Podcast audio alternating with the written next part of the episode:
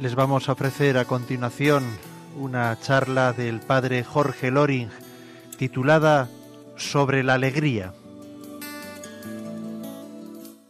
Voy a leer unas notas sacadas de este libro, Palabras para el Silencio, de Mosén Alimbau. Mosén Alimbau es el delegado diocesano de medios de comunicación social de Barcelona yo lo conocí con ocasión de unas conferencias que yo tuve en Barcelona y él me hizo una entrevista por Radio Barcelona. Pues voy a hilvanar algunas de sus ideas con algún añadido mío. Dice Aristóteles que el hombre por naturaleza busca la felicidad, pero algunos la buscan fuera y la felicidad está dentro. La felicidad está en el alma. Cuenta una antigua leyenda polaca que había en Cracovia un rabino judío que se llamaba Eisik y tuvo un sueño. Y en ese sueño se le revelaba que en Praga, a la entrada del puente que da acceso al Palacio Real, había enterrado un tesoro. Y el rabino se fue a Praga. Y cuando va a pasar por el puente, el centinela le corta el paso. El rabino le cuenta su sueño. Y entonces el centinela le dice, pues mire usted, yo también he tenido otro sueño de que en Cracovia, en la habitación del rabino Isik, junto a la estufa, hay un tesoro. El rabino reflexionó y se volvió a Cracovia. Cavó junto a la estufa y allí estaba el tesoro. Es decir, el hombre se había ido a buscar lejos lo que tenía dentro. Pues esto pasa con la felicidad. Muchos la buscan fuera y la felicidad la llevamos dentro. Decía la Corder, la felicidad es privativa del alma, y la paz interior solo la puede dar Dios. La paz interior podemos mantenerla en medio de las contrariedades de la vida. Ante las contrariedades, lo primero, dominar el mal humor. Después, no abatirse. Aceptar la contrariedad tal como se presenta levantar el corazón a Dios y pedirle ayuda. Saber que toda clase de sufrimiento, unido a la pasión de Cristo, redime al mundo. Y esto es consolador. Pero además, el que sabe sufrir con amor de Dios, sufre mucho menos, porque siempre será verdad que las espinas pinchan cuando se pisan no cuando se besan. Renunciar a lo que no es posible es hacer de la necesidad virtud.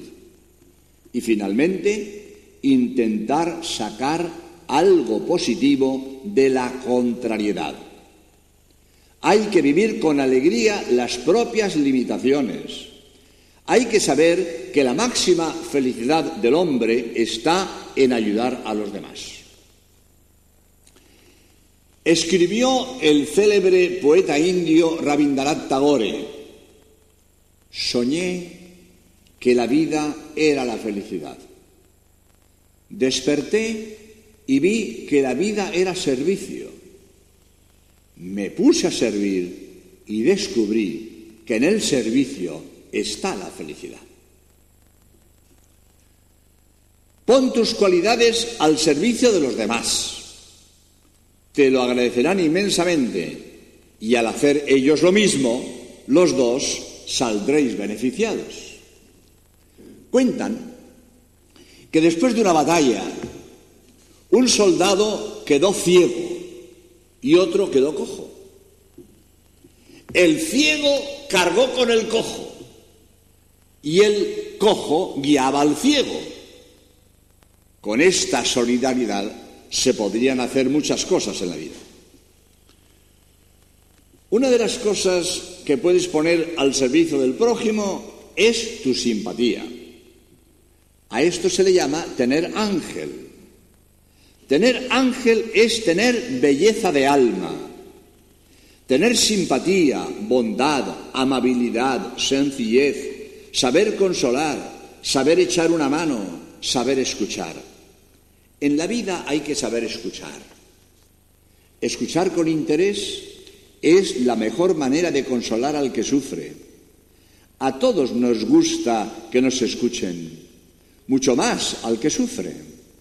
Y si además tu palabra cálida le transmite paz y alegría interior, habrás hecho una gran obra. Procura hacer cada día algo que aumente la felicidad de alguien. Una de las cosas más bellas es ser sembrador de alegría. La alegría es la música del alma. El hombre alegre es feliz y hace felices a los demás. La alegría nace de la paz del alma, de la paz interior, del deber cumplido y del sentirse útil a los demás. El mayor servicio del prójimo es llevarle alegría. Un semblante sonriente y un alma alegre transmiten felicidad. El que comunica alegría da ánimos y dar ánimos es un modo de amar. La mejor manera de amar es pasar por el mundo haciendo el bien. Esto es lo que hizo Jesucristo. Pero lo menos que se te puede pedir es que seas amable.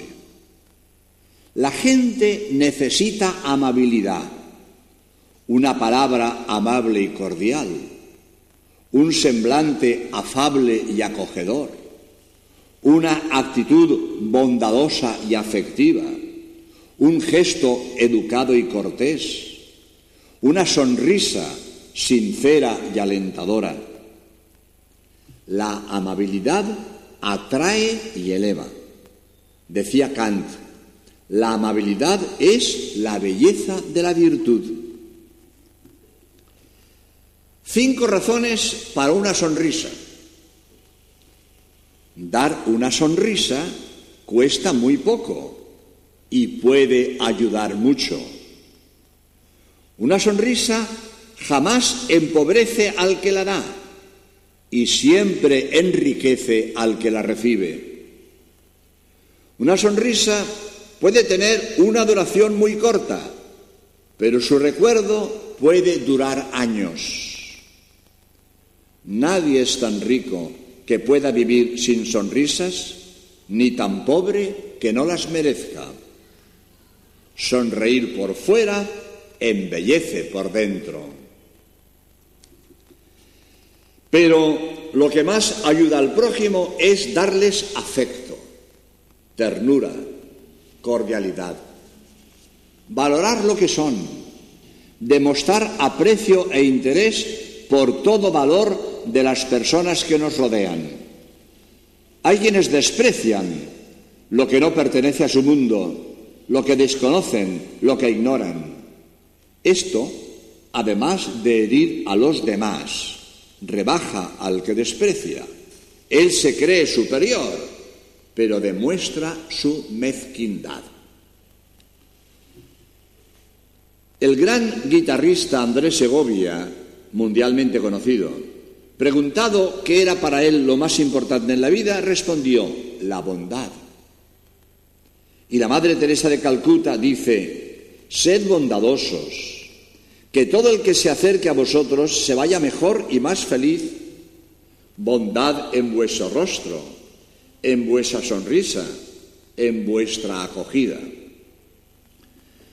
La bondad no se hereda, no es cuestión de genes, se adquiere con la repetición de actos buenos, vencimiento propio, ayudar al prójimo, devolver bien por mal, irradiar paz, alegría, optimismo, etc. Para vivir alegre y feliz No hace falta tener de todo, sino estar contento con lo que se tiene. No es feliz el que tiene mucho, sino al que le sobra todo. Y querer siempre lo que Dios quiere. Los maestros espirituales de todos los tiempos han enseñado que lo que da más paz, tranquilidad y alegría es la perfecta conformidad con la voluntad de Dios. Quiere siempre y en todo lo que Dios quiera y como Dios lo quiera. Quien se siente fiel a Jesucristo goza de enorme entusiasmo cristiano. Comunicar este entusiasmo cristiano es extender el reino de Dios en la tierra. El entusiasmo cristiano se alimenta de la esperanza, de la esperanza en una vida mejor, en la vida eterna. Jesús es el único que nos promete vida eterna. En Mateo 11, 29 y 25, 46, en Juan 5, 24, 6, 54 y 11, 25, etc. La esperanza hace llevadera la cruz y soportable el dolor. La esperanza es esencial para la vida del ser. El hombre sin esperanza muere. Decía el doctor Frankl al narrar sus experiencias con los prisioneros de los campos de concentración nazis. Solo se mantenían vivos los que tenían esperanza. Aquellos a quienes se les apagaba la llama de la esperanza tenían sus días contados.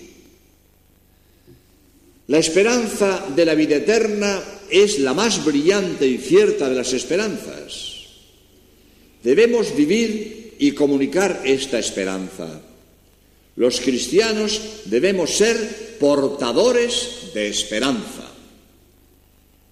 Vivir la esperanza cristiana llena la vida de ilusión y de optimismo en un mundo donde reina el pesimismo, la tristeza, la amargura, el vacío interior y el hastío. Un mundo harto de materialismo y de sexo. Un mundo miope y arrugado. Quien no tiene a Dios vive en una angustiosa soledad. Quien sabe rezar nunca se encuentra solo. Para un cristiano nunca hay fracaso definitivo. Vivir sin ilusión es vivir con tristeza y vivir triste es empezar a morir. Dice la Biblia en el libro del Eclesiástico 38, 19. Todos los males nos vienen con la tristeza y la muerte viene con ella. Para vivir alegre, procura ser útil a los demás. La mayor felicidad es ser útil. Aprovecha todas las ocasiones para hacer el bien. No dejes pasar la ocasión. Esta ocasión ya no vuelve a repetirse. Quizás otra sí, pero esta no. Ocasión pasada, oportunidad perdida. Procura hacer siempre bien todo lo que tienes que hacer. Al menos hacerlo lo mejor que sepas y puedas.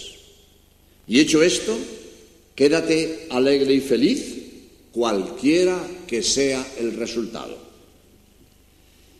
Deberíamos siempre pedir a Dios valor para cambiar las cosas que puedo cambiar, serenidad para aceptar las cosas que no puedo cambiar y sabiduría para distinguir una cosa de otra, pero siempre rezar para que Dios lleve las cosas por buen camino y finalmente conformidad con la voluntad de Dios.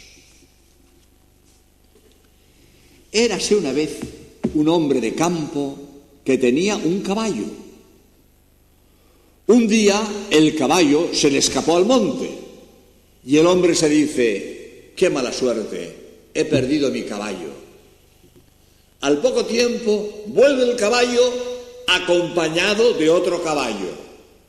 Y se dice el hombre, qué, qué buena suerte, ahora tengo dos caballos. Pero un día el nuevo caballo le da una coz a su hijo y le parte una pierna. Y dice el hombre, qué mala suerte, ahora mi hijo se va a quedar cojo. Pero está ya una guerra y el hijo se libre de ir al frente. Y dice el hombre, qué buena suerte, mi hijo no morirá en el frente. Y es que nunca se sabe, nunca se sabe. Por eso lo mejor es dejar todo en las manos de Dios, pedirle que nos ayude y aceptar siempre de buena gana lo que Dios disponga. Pero no olvidar nunca las cosas pequeñas, que el océano está hecho de gotas de agua y el desierto con granos de arena. Decía San Jerónimo, en lo pequeño se muestra la grandeza del alma. Todos los santos han dado importancia a las cosas pequeñas. Podemos dar mucha alegría con pequeños detalles. En saber descubrirlos está la verdadera sabiduría. Y para hacer siempre todo bien, podríamos pensar que hoy es el último día de mi vida. Y mañana, cuando despertemos, daremos gracias a Dios de tener un día más. Podríamos terminar con el verso de Santa Teresa. Nada te turbe, nada te espante. Dios no se muda. La paciencia todo lo alcanza. Quien a Dios tiene, nada le falta. Solo Dios basta. Era el padre Jorge Loring en esta charla sobre la alegría.